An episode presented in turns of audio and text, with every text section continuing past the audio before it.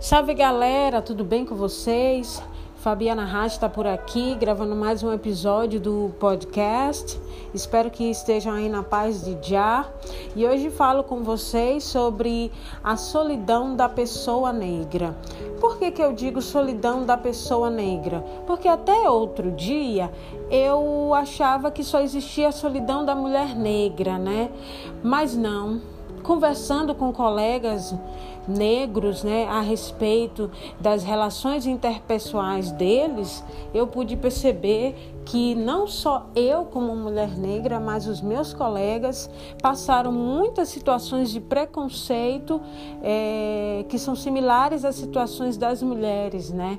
E, não, não digo apenas ali na, na idade adulta, mas também na infância e na adolescência, que são momentos assim críticos para a formação de personalidade da pessoa e que isso pode ficar refletindo a vida toda uh, pela vida adulta se tiver é, situações é, é, conflituosas, né? Então imagino que para nós negros a gente é, vivenciar situações de preconceito, uh, racismo é bem complicado é, para a formação da nossa personalidade. E apenas quando a gente atinge a idade adulta, né, a depender se você tem uma família que já é consciente sobre isso e já ajuda a criança ou adolescente, mas apenas quando a gente está na idade adulta que a gente vem entender que o problema não está conosco, está na sociedade sociedade que é uma sociedade, eu creio que o ser humano em si,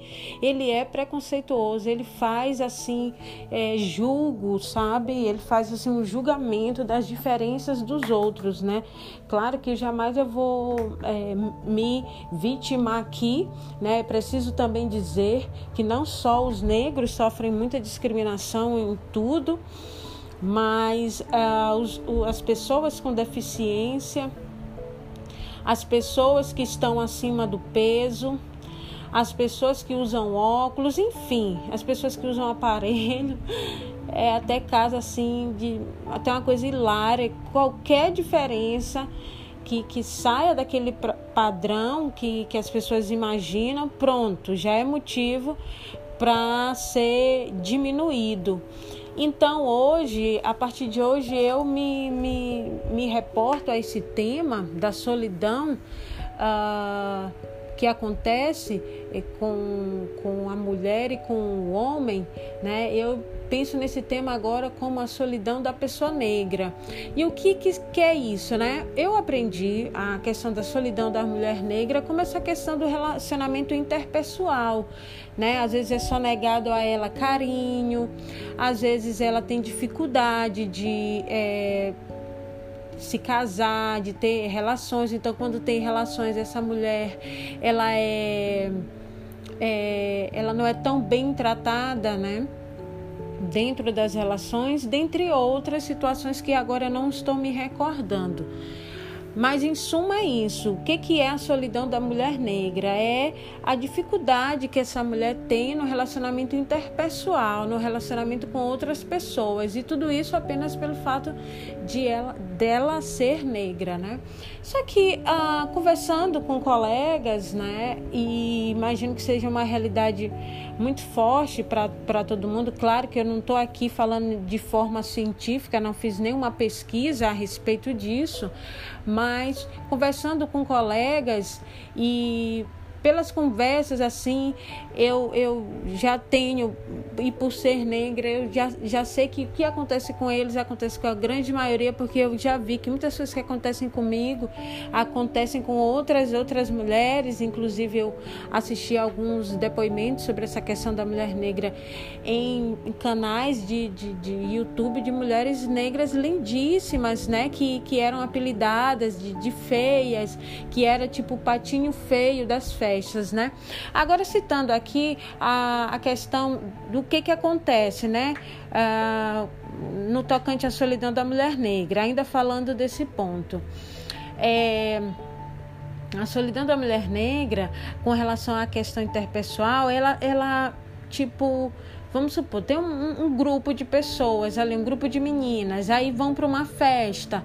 a mulher negra é aquela que às vezes não consegue um paquera na festa, entendeu? Eu recentemente ouvi um relato de uma colega, a gente conversando justamente sobre esse tema, um, um relato de uma colega que quando ela foi estudar numa escola particular de classe média, ela não tinha colegas para brincar. Né, porque era, era uma pessoa negra, então ela acabava vivendo isolada.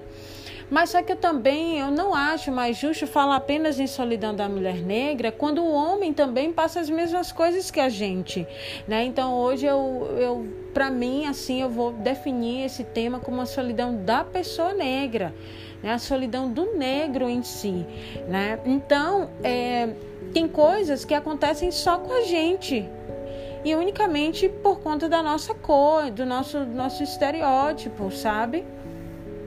Do nosso estereótipo não, desculpa, do nosso fenótipo, das nossas características físicas. Então, ah, os meus colegas me falaram de situações onde eh, eles eram apelidados de feio, que as meninas não queriam eh, namorar com eles, que eh, tratavam sempre ele com, eles com indiferença, e tudo isso vai alimentando ali uma crença de que você não é importante, portanto, isso leva a autoestima baixa, né? Na nas pessoas negras. Claro que obviamente não deve ser em todas, mas sim, se tratando do Brasil, que é um país bem preconceituoso, é, eu creio que todo mundo aí, né, é, a grande maioria tem uma história para contar sobre todas essas questões que a gente vivencia na, na infância e na adolescência. Eu, por exemplo, apenas na idade adulta, eu é, vim começar a entender o que era que acontecia comigo e que isso tinha um nome que era justamente a solidão da mulher negra, mas é, eu acho que é preciso abarcar também os homens, porque ah, os homens são, eles são é, também hipersexualizados como a gente.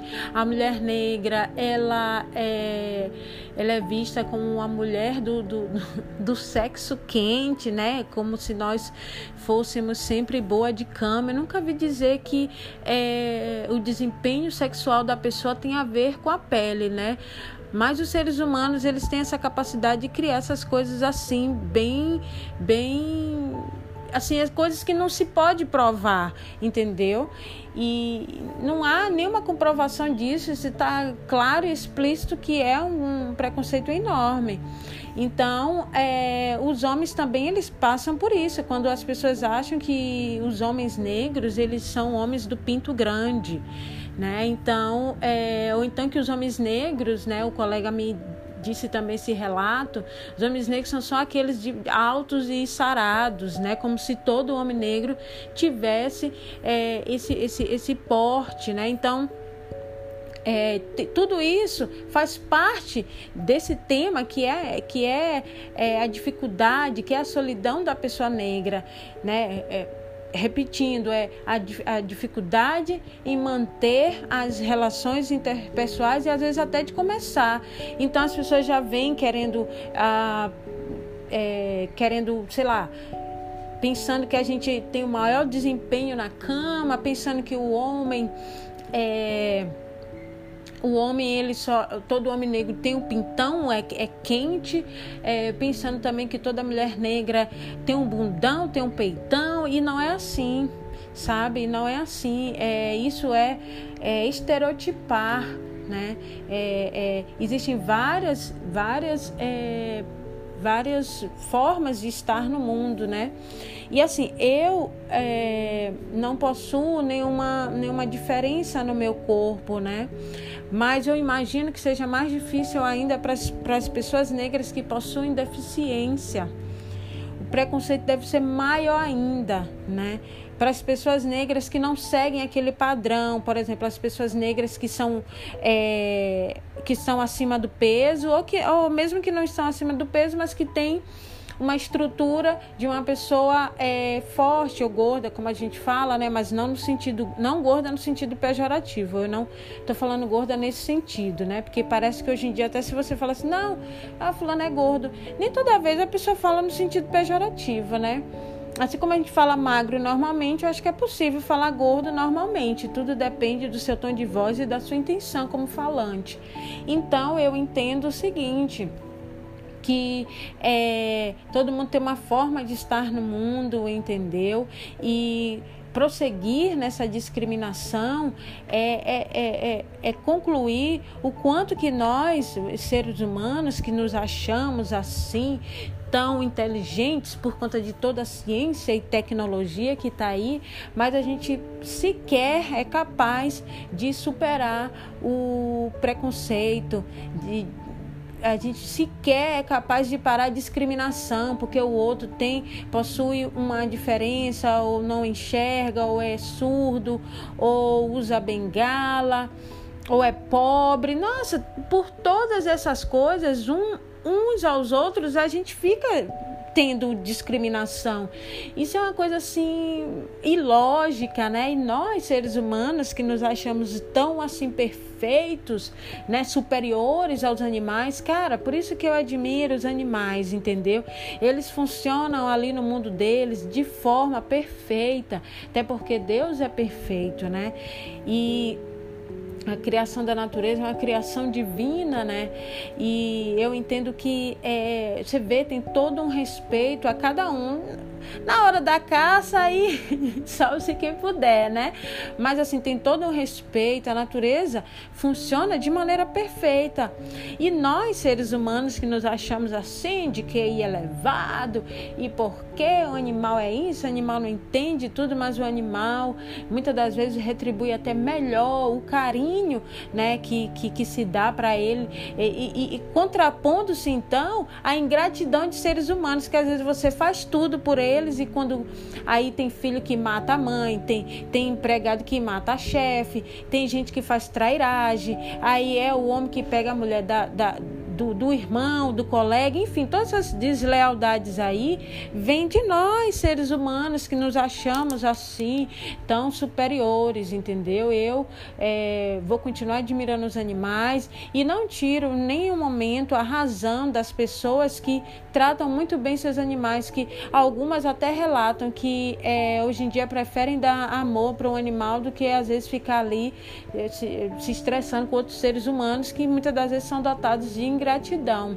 Graças a Deus nesse mundo que ainda tem muita gente do bem, muita gente legal, porque senão a gente vivia num verdadeiro caos, cheio de pessoas assim de natureza má, que adoram discriminar, que adoram ter preconceito e adoram destruir com a autoestima dos outros. Então essa é a minha reflexão que vocês possam pensar e que a partir é, é, de hoje e a partir de sempre, né? Que a gente possa estar tá aí é, levando o mundo mais empático e fazendo um mundo melhor aí durante a nossa existência nessa terra.